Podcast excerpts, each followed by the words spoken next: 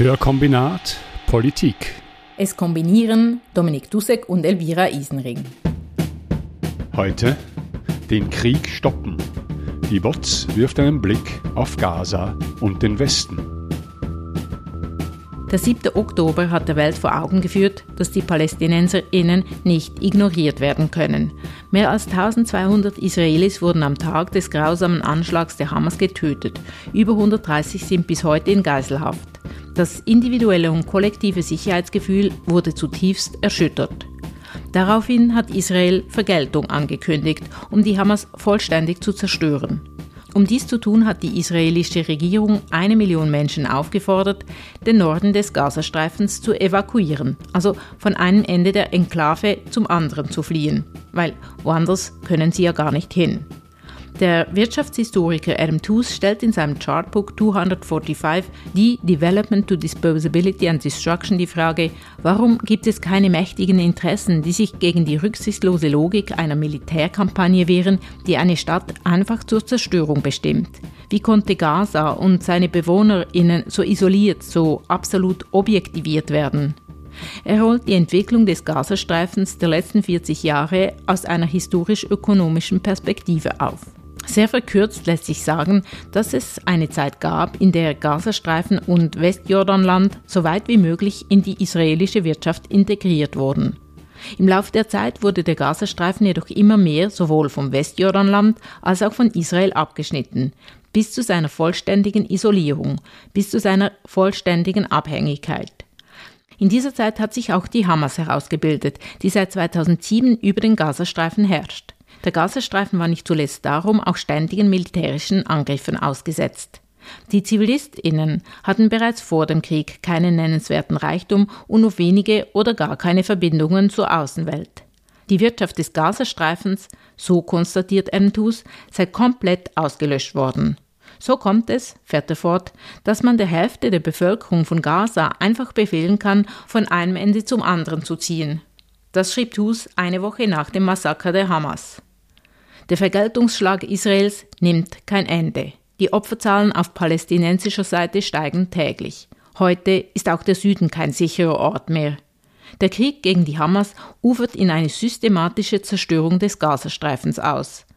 Trotz des Tötens, der Zerstörung und Verwüstung scheint die Regierung Netanyahus ihrem erklärten Ziel, die Hamas zu zerstören, nicht wirklich näher gekommen zu sein. Wie geht es weiter? Wohin führt die fortlaufende Eskalation? Ist die momentane Nahostkrise eine Zäsur? Kann daraus eine politische Lösung im Sinne der Bevölkerung auf beiden Seiten gefunden werden? Unsere Gästin ist Merit Michel. Sie lebt in Beirut und schreibt als freie Journalistin regelmäßig für die WOTS. Dominik hat mit ihr gesprochen. Merit Michel, wir führen dieses Gespräch am 8. Februar. Das heißt, heute dauert der Krieg Israels gegen Gaza ziemlich genau vier Monate an. Kannst du einen kurzen Überblick geben, wie denn die Lage heute in Gaza ist? Die Lage in Gaza ist katastrophal, egal aus welcher Perspektive man es anschaut. Es sind über 27.000 Menschen getötet worden. Tausende befinden sich äh, seit Wochen unter den Trümmern von zerstörten Häusern. Das heißt, ähm, man kann davon ausgehen, dass die auch tot sind. Die israelische Armee, die bombardiert jeden Tag Ziele im Gazastreifen und darunter auch immer wieder in Gebieten, die sie selbst als äh, sicher deklariert hat. Die Lage der Menschen, der Überlebenden ist, ähm, die humanitäre Lage ist unbeschreiblich. Es sind bis heute fast zwei Millionen Menschen vertrieben worden. Das sind 85 Prozent ungefähr der Bevölkerung. Diese Menschen leben in Flüchtlingsunterkünften der UNO oder in Zelten auf der Straße. Dazu muss man wissen, es ist jetzt äh, Winter. In, in Gaza heißt es, dass es äh, häufig regnet und, und äh, die Zelte häufig komplett überflutet werden. Die hygienischen Bedingungen sind katastrophal, auch in den Unterkünften selber, wo teilweise Zehntausende Menschen in einer Unterkunft leben, wo sich 500 Menschen eine Toilette teilen und äh, über 2000 eine Dusche. Das sind ähm, Angaben der UNRWA, der, des Palästinenser Hilfswerks. Darüber hinaus kommt immer noch viel zu wenig Essen, Trinken, Medikamente, Treibstoff in den Gazastreifen und da die UNO hat bereits im Dezember gewarnt, dass äh, ein Viertel der Bevölkerung, also eine halbe Million Menschen vom Hungertod bedroht sind, ähm, sind bisher fast ein Drittel der Gebäude zerstört worden in Gaza. Allein im Norden, wo ja das frühere Zentrum eigentlich war mit Gaza-Stadt, sind zwei Drittel aller Häuser ähm, äh, bombardiert und zerstört worden. Und darunter wirklich alles, was man als zivile Infrastruktur bezeichnen kann. Also Schulen, Universitäten, das höchste Gericht, das Zentralarchiv, Bibliotheken, Krankenhäuser, historische Gebäude. Also wirklich, wirklich alles. Jetzt ist da natürlich die Frage, wenn die Opferzahlen im Gaza so hoch sind, welche Menschen, was für Menschen das denn sind, die da gestorben sind. Wie hoch ist der Anteil von zivilen Opfern an diesen 27.000 plus, von denen du erzählt hast? Ähm, es wird nicht unterschieden bei diesen Todeszahlen, ob das Hamas-Kämpfer sind oder ZivilistInnen. Diese Zahlen werden erhoben in den Krankenhäusern. Das heißt, alle, die in den Krankenhäusern sterben oder bereits tot in die Krankenhäuser gebracht werden, die werden dort registriert und diese Zahlen werden dann weitergemeldet. Aber man kann einfach sehen an dem sehr hohen Anteil von Frauen und Kindern, also es sind über 10.000 Kinder getötet worden, und ich glaube, die UN Women hat gerade kürzlich einen Bericht rausgebracht, wo sie schreiben, dass jede Stunde zwei Mütter getötet werden. Und allein an diesen Zahlen kann man halt einfach ablesen, dass die zivilen Verluste wahnsinnig hoch sind. Die israelische Armee, die hat ähm, gesagt, dass sie bisher bis zu 9000 äh, Hamas-Kämpfer getötet hat. Diese Zahl lässt sich schwer überprüfen. Ich verstehe auch nicht ganz, wie sie zustande kommt, angesichts dessen, dass einfach jeden Tag über 100 Menschen getötet werden, auch in Flächenbombardements, wo, wo mir einfach nicht klar ist, wie die IDF dann genau weiß, wer diese Menschen sind und wie viele darunter Hamas-Kämpfer. Aber selbst wenn diese Zahl akkurat ist, müssen wir immer noch sagen, dass, dass es mehr ZivilistInnen sind und, und dass die Zivilistinnen tatsächlich den, den größten Preis bezahlen für diesen Krieg.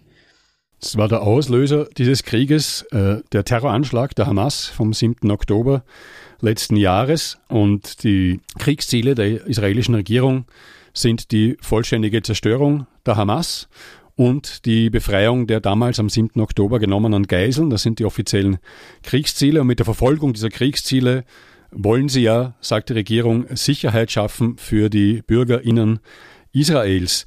Wie schätzt du das ein, den Realismus dieser Kriegsziele und wenn sie die Sicherheit für Bürgerinnen erhöhen worden, hat sich diese Sicherheit deiner Meinung nach erhöht seit dem 7. Oktober? Die IDF, die israelische Armee, hat äh, kürzlich gesagt, dass sie rund 20 Prozent der Hamas-Tunnel zerstört hätten. Das heißt, nach vier Monaten Krieg und über 27.000 Menschen, die dabei getötet wurden, sind immer noch 80 Prozent der Infrastruktur oder des Tunnelnetzwerks der Hamas intakt. Hinzu kommt, dass von den Geiseln, die sich noch immer in Gaza befinden, nur eine durch die IDF befreit worden ist. Die große Mehrheit, die wurde, wie wir alle wissen, bei einem durch Verhandlungen zustande gekommenen Austausch zwischen den Geiseln in Gaza oder einem Teil davon und ähm, palästinensischen Gefangenen in israelischen Gefängnissen sind die freigekommen. Und, und ich glaube, das zeigt schon sehr deutlich, dass dieser Krieg, den Israel im Moment führt, zumindest nicht dazu führen wird, die Geiseln zu befreien. Ich glaube, das, also da sind sich auch wirklich alle ExpertInnen eigentlich einig. Und es, es scheint sehr fragwürdig, wie sie die Zerstörung der Hamas erreichen wollen. Vor allem, wenn man bedenkt, dass ähm, Benjamin Netanyahu, der Ministerpräsident von Israel, ja selber nicht, bis heute nicht klar definiert hat, was das genau heißt. Die Hamas zu vernichten, ist das, das Tunnelnetzwerk, ist das jeder einzelne Hamas-Kämpfer in Gaza. Und es gibt auch Berichte, ähm, dass im Norden von Gaza wo die IDF eigentlich ähm, sagt, dass sie dort zumindest jetzt die, die, die Kontrolle hat, dass selbst dort die Hamas schon wieder angefangen hat, sich zu organisieren und, und teilweise Polizeipatrouillen macht. Also ich denke, es ist sehr schwierig, die Hamas zu zerstören oder es ist nur unter wahnsinnig hohen Verlusten bei den Menschen in Gaza und bei der Infrastruktur von Gaza zu erreichen. Und, und wenn wir jetzt davon ausgehen, dass diese Zahl stimmt, dass 9000 Kämpfer der Hamas getötet worden seien, wenn man das in die Zukunft rechnet, dann landet man bei Zehntausenden, Hunderttausenden unter Umständen mehr zivilen Opfern. Da müssen einem einfach die Alarmglocken läuten, weil einfach schon jetzt die humanitäre Katastrophe in Gaza immens ist und, und es mit jedem Tag ja schlimmer wird. Ja, und die andere Frage ist, wie sieht es um die Sicherheit äh, Israels aus? Also ich kann mir ja nicht vorstellen, dass dieser Krieg jetzt dazu beiträgt, dass äh, weniger Hass gegen Israel in dieser Region existiert. Also es ist klar, dass nach dem 7. Oktober, das ist nicht nur bei der israelischen Regierung, sondern auch bei der Bevölkerung sicher so, dass das Trauma und die Angst wahnsinnig hoch ist, dass sich so etwas wiederholen könnte. Und damit verbunden auch der Wunsch, die Hamas in ihren militärischen Fähigkeiten zu zerstören. Ich gebe dir recht, ich glaube, langfristig kann das gar nicht äh, zu mehr Sicherheit führen für irgendjemanden in diesem Gebiet, weil, weil Gewalt nicht zu mehr Sicherheit führen kann. Ganz einfach, weil dieses Trauma, das jetzt die Menschen in Gaza durchleben und, und auch das Gefühl von komplett alleine gelassen zu sein von der ganzen Welt, von den arabischen Staaten, von den westlichen Staaten. Ich glaube, Muriel Asseburg hat es in einem Interview in der Wochenzeitung gesagt, das ist das Gegenteil von einem Deradikalisierungsprogramm.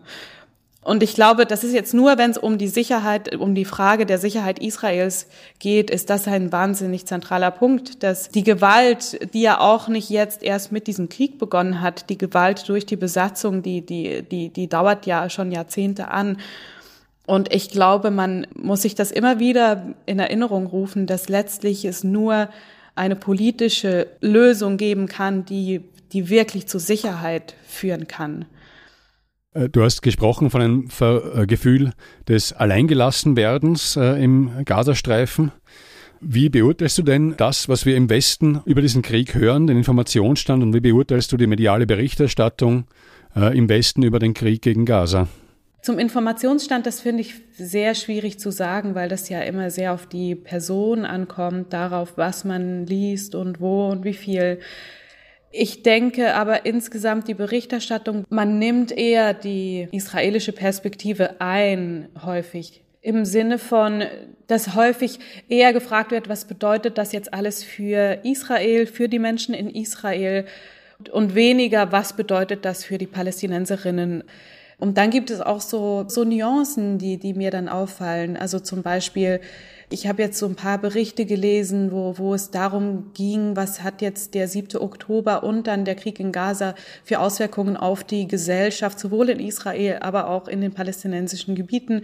Und, und dann ist mir aufgefallen, dass bei der israelischen Gesellschaft immer, immer zuerst das Wort traumatisiert geschrieben wird und bei der palästinensischen dann zuerst radikalisiert oder dass es dazu führen könnte, dass die Leute sich radikalisieren.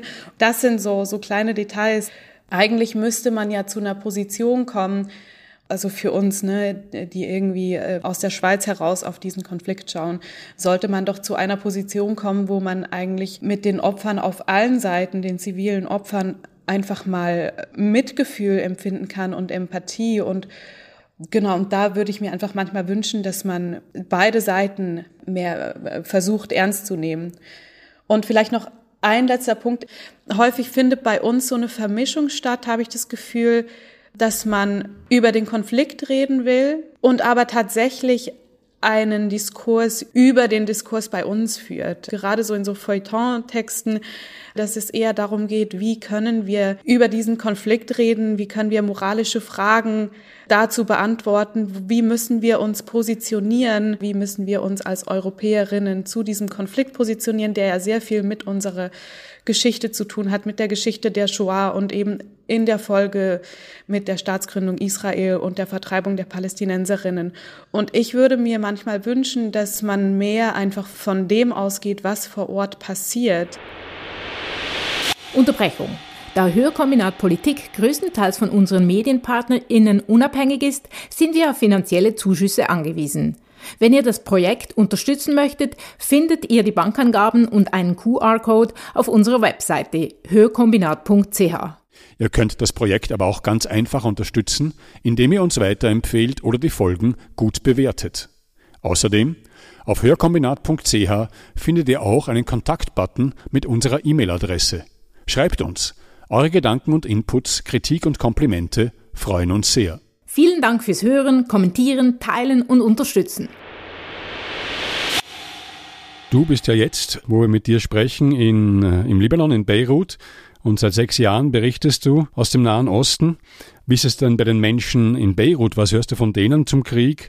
Und was hörst du von denen zur Glaubwürdigkeit der Politik Europas und der USA? Ist das überhaupt ein Thema? Ja, das ist ein großes Thema. Also jetzt muss man sagen, der Krieg dauert ja seit vier Monaten. Vielleicht muss man ein bisschen unterscheiden, wie die Stimmung hier am Anfang war und wie sie jetzt ist. Ganz am Anfang war natürlich gerade hier im, im Libanon auch einfach die Angst sehr groß, dass dieser Krieg sich auf den Libanon ausweitet. In einem großen Ausmaß, muss man dazu sagen, weil der Krieg, der findet ja statt im Süden des Libanons ähm, und im Norden von Israel. Also zunächst mal gibt es eine wahnsinnig tiefe Erschütterung über den Krieg in Gaza.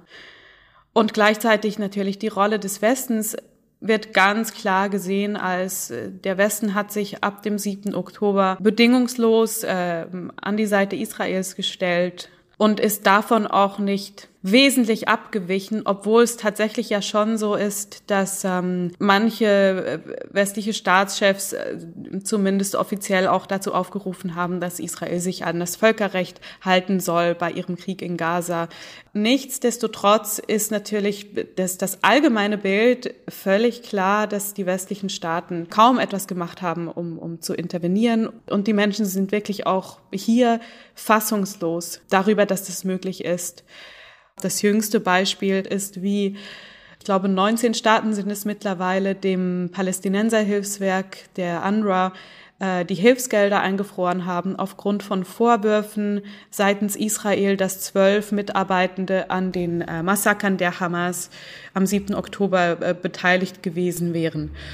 Das in einer Situation, wo das Palästinenserhilfswerk die einzige Organisation ist, die die Kapazitäten hat, die Hilfe in Gaza noch aufrechtzuerhalten, in einer Situation, wo ohnehin kaum Hilfe nach Gaza reinkommt. Das ist eine Kollektivstrafe für die Palästinenserinnen und wird auch genauso verstanden. Und ich glaube, dass dieser Graben, der hier gerade aufgerissen wurde, und eben auch der Glaubwürdigkeitsverlust des Westens in der arabischen Welt, aber auch darüber hinaus, das wird nachhaltig Folgen haben. Nachhaltige Folgen hat dieser Krieg aber auch noch aus einem anderen Grund. Die Verwüstung von Gaza macht das Leben dort langfristig unmöglich. Das schreiben der Politökonom Patrick Kaczmarczyk und der bereits erwähnte Wirtschaftshistoriker Adam Tooze in einem Gastbeitrag in der Zeit. Aus ihrer Sicht braucht es für eine Lösung des Nahostkonflikts vor allem auch eine wirtschaftliche Grundlage. Doch im Moment kann es nur um eines gehen Katastrophenverhinderung. Neben der Lieferung von Hilfsgütern muss auch die Lage im Westjordanland stabilisiert werden, die zunehmend zu eskalieren droht. Dazu gehört zum einen diplomatische Grundlagenarbeit, um die Gewalt der Siedler zu bremsen. Zum anderen aber auch die Fortzahlung der Hilfsgelder und Transfers, um die palästinensische Wirtschaft vor dem Kollaps zu retten, schreiben sie. Von Europa und Deutschland, deren realpolitischen Einfluss sie in der Region als gering einschätzen, fordern sie Geld, locker zu machen und die Hilfszahlungen fortzusetzen, im Wissen, dass diese Forderung gerade in Deutschland alles andere als Mainstream ist.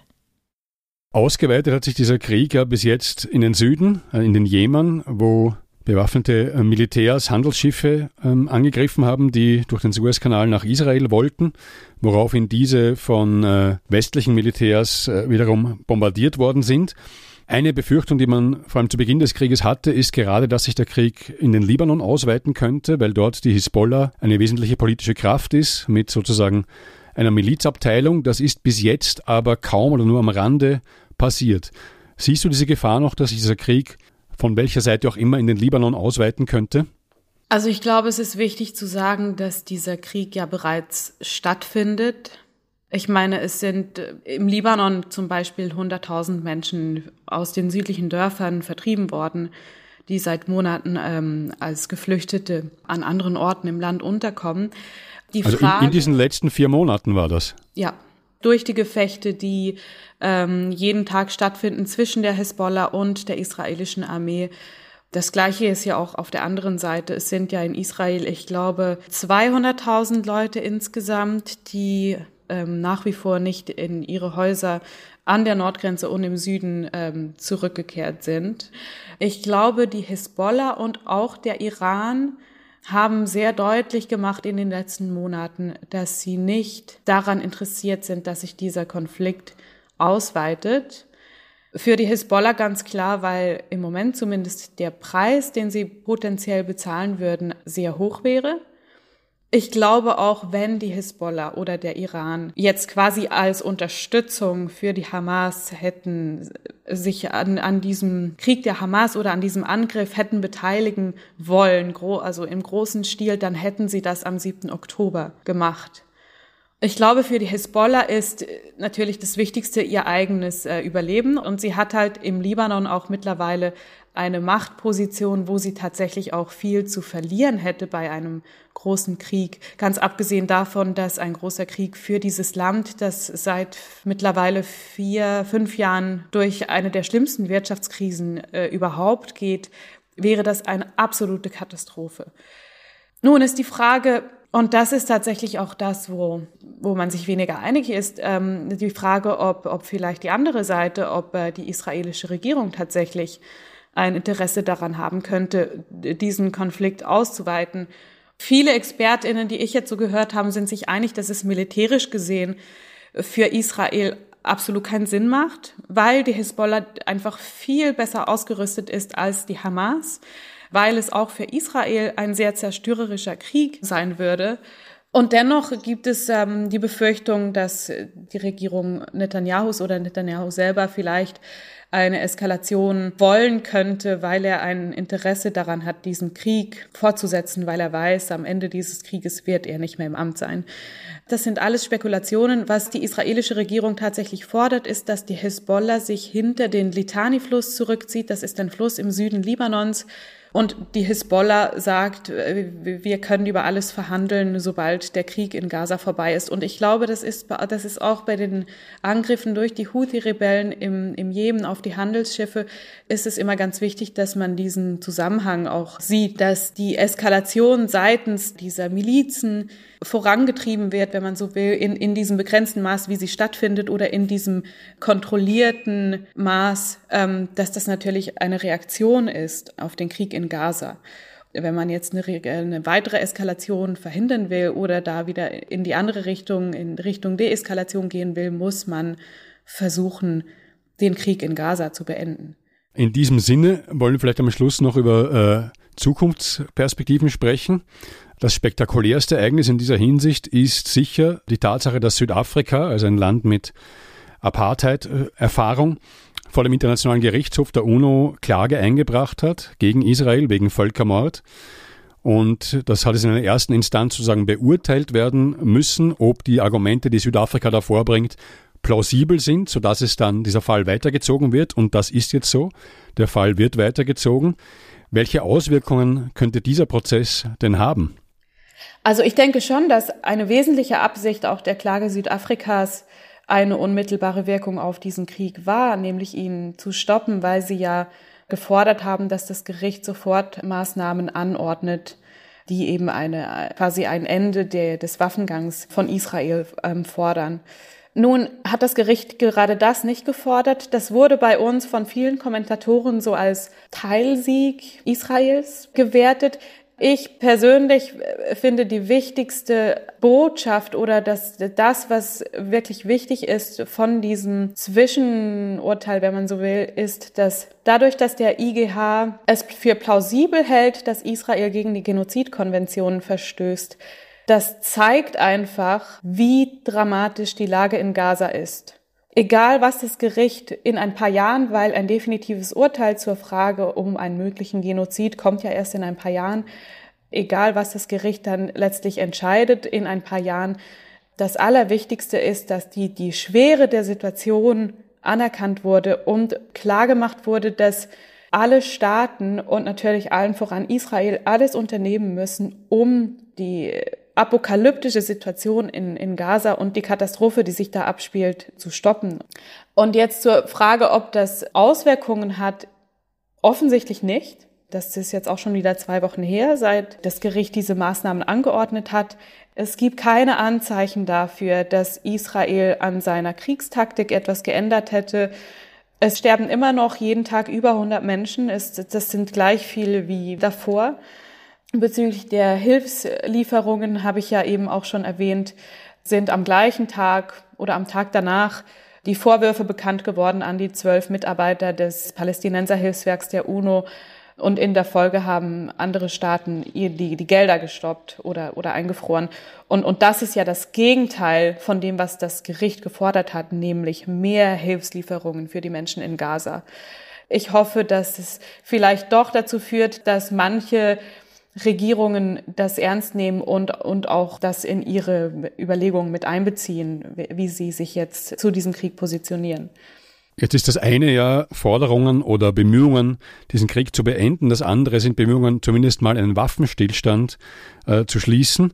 Und da äh, hat der Guardian zuletzt geschrieben, dass für mich jedenfalls überraschenderweise der britische Außenminister David Cameron gesagt hat, oder zumindest in Aussicht gestellt hat, dass Großbritannien Palästinas Eigenstaatlichkeit anerkennen würde, falls ein solcher Waffenstillstand geschlossen würde ist natürlich auch prompt von der israelischen Regierung angegriffen worden und mit äh, Chamberlain aus der Vorgeschichte des Zweiten Weltkriegs verglichen worden.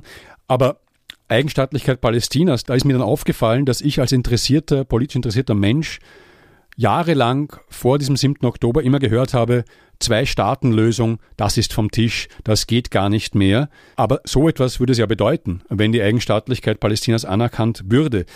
Haben sich denn die Chancen auf eine Zwei-Staaten-Lösung in den letzten Monaten verbessert? Auf verrückte Weise? Klar, ich denke, also wenn man es logisch betrachtet, liegt das ja auf der Hand. Ne? Es kann für diesen Konflikt letztlich nur eine politische Lösung geben. Wenn man den ganzen Kontext, sage ich jetzt mal, wegdenkt und einfach nur darauf blickt, wer sind die Menschen, die in diesem Gebiet leben und wie leben sie, dann hat man auf der einen Seite Menschen, die einen Pass besitzen, die alle Rechte haben, die Staatsbürgerinnen haben, und man hat die anderen in den palästinensischen Gebieten, die unter Militärrecht, unter Besatzung leben und staatenlos sind und eben ganz viele Rechte nicht haben. Dass aus dieser Situation nur mehr Gewalt entstehen kann, das liegt einfach auf der Hand. So, und dann ist es aber natürlich so, dass es nicht reicht, einfach zu sagen, wir anerkennen jetzt den Staat Palästina, weil das ja tatsächlich schon über 100 Länder gemacht haben, sondern man muss diplomatisch, politisch darauf hinwirken, dass Bedingungen für einen solchen Staat geschaffen werden. Das ist natürlich auch eine Aufgabe, bei der ich jetzt sagen würde, die kommt natürlich sehr fest den westlichen Staaten zu, weil sie Druck ausüben können auf Israel. Wobei natürlich auch äh, der Premierminister Benjamin Netanyahu gerade auch vor ein paar Wochen gesagt hat, dass er keinen palästinensischen Staat akzeptieren will, dass er ein Israel from the river to the sea anstrebt. Und das war ja sein politisches Projekt, seit er an die Macht gekommen ist, einen palästinensischen Staat zu verhindern. Also ob das jetzt realistischer geworden ist, zuerst muss dieser Krieg aufhören und dann ist die Frage, wie es dann weitergeht es ist halt in, in, der, in der realen Welt leider nicht immer so, dass die logische oder die offensichtliche Lösung dann auch die ist, die dann am Ende äh, vorangetrieben wird. Das, was es vorher schwierig gemacht hat, ist ja immer noch da. Ne? Die Weigerung der israelischen Regierung, einen solchen überhaupt anzuerkennen, die Siedlungen im Westjordanland etc. Die Konflikte sind ja immer noch da und dieselben. Ähm, und ich glaube, das, was sich ändern müsste, ist, dass andere Staaten nun endlich Druck ausüben und auf einen palästinensischen Staat hinarbeiten. US-Präsident Joe Biden redet oft von einem Wendepunkt. Neben ihm und seinem Außenminister Anthony Blinken spricht sich nun auch der deutsche Bundeskanzler Olaf Scholz für eine Zwei-Staaten-Lösung aus. Sie scheint auch mangels Alternativen die einzige Vision einer Friedenspolitik zu sein. Adam Toos und Patrick Kaschmarczyk äußern sich in ihrem Gastbeitrag wenig optimistisch. Dort schreiben sie, die bittere Realität ist, dass die Rede von einer Zwei-Staaten-Lösung kurzfristig Augenwischerei ist. Omri Böhm, ein deutsch-israelischer Philosoph, kritisierte in seinem Buch Israel eine Utopie die Zwei-Staaten-Lösung scharf. In einem unlängst veröffentlichten Interview im Spiegel sagte er, auf seine eigene Kritik angesprochen, was ich kritisiert habe, war das Beharren auf einer Zwei-Staaten-Lösung zu einem Zeitpunkt, als sie schon längst tot war. Und sie ist es noch immer. Und trotzdem muss ich sagen, dass ich die Versuche von US-Präsident Joe Biden und seinem Außenminister Anthony Blinken, sie am Leben zu erhalten, wichtig finde. Weil dies immerhin die Botschaft sendet, dass die Palästinenser Teil des Spiels sind, dass sie Rechtssubjekte sind und dass es eine politische Lösung geben muss und keine militärische. Böhm sagt, wer jetzt die Zwei-Staaten-Lösung fordert, verhindert, dass die Palästinenser weiterhin ignoriert werden.